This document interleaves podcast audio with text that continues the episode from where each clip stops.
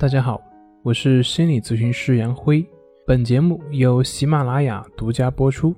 我们的公众账号是“重塑心灵心理训练中心”。今天要分享的作品是如何应对讨厌的强迫思维。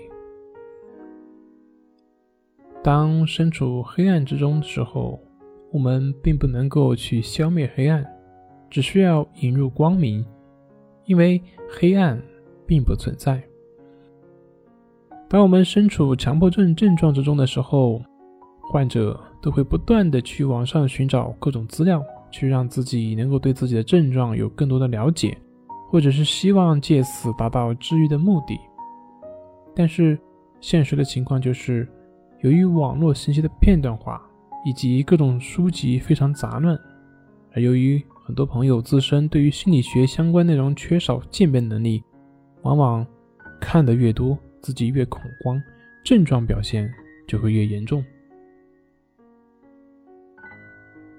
其实，对于像强迫症，还有很多抑郁的朋友，经常会去思考，为什么自己会有这种症状，为什么别人没有？这种症状的原因是什么呢？是不是跟小时候有关系啊？是不是跟原生家庭有关系？或者是是不是什么严重的事情所导致的，等等等等，然后不断的陷入到这些思维的纠缠当中。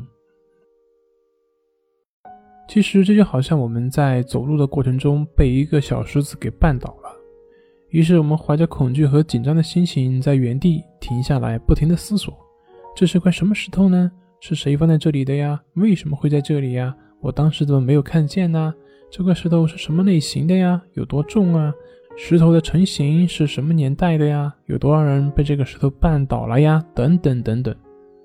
我想，如果我们在生活中碰到这样的一个人，会不会觉得非常奇怪，甚至可能会怀疑这个人可能精神不正常？就是我们在出现各种症状表现的时候，是不是也是这样不停的去思考呢？关于这块石头的问题，哪怕我们想了几百年，也可能会想不明白；或者，即便是你想明白了，但是这个石头还是这块石头，它还在那里。如果你去踢它，照样还会让你脚痛。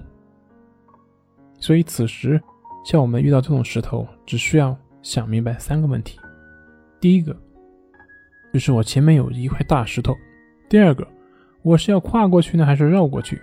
第三个，继续前进。同样的，在我们面对各种症状出现的时候，第一个，我们遇到一些问题了；第二个，我应该怎么去绕过它，不跟它纠缠；第三个，继续做好我当下该做的事情。我们在面对症状的时候，不需要去试图对抗或者是消灭症状，正如你在面对石头的时候，不需要去踢那块石头，或者试图把那块石头给消灭掉，因为这样做除了给自己带来更多的痛苦。并不会使你好受一点点。至于这个石头的研究问题，还是交给地质学家去研究吧。说了这么多，不知道大家明白我所要讲的是什么？其实所要讲的很简单，也就是说，我们在生活中其实是可以带着症状一起生活的，并不是说你一定要去把那个症状消除了，你才能够好好的生活。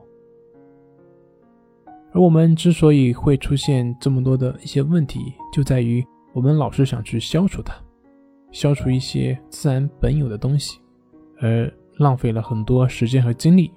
当我们转移注意力，把我们的注意力投身于现实的生活，好好去过好自己的生活的时候，你就会发现那些症状，它自然的就消失了。就好像我们在路上被石头绊倒了，那我们可以注意一下这块石头。让自己下次不再被他绊倒，然后继续前行，这样就可以了。所以，如何好好的去生活，才是我们所要去努力的方向。好了，今天就分享到这里，咱们下回再见。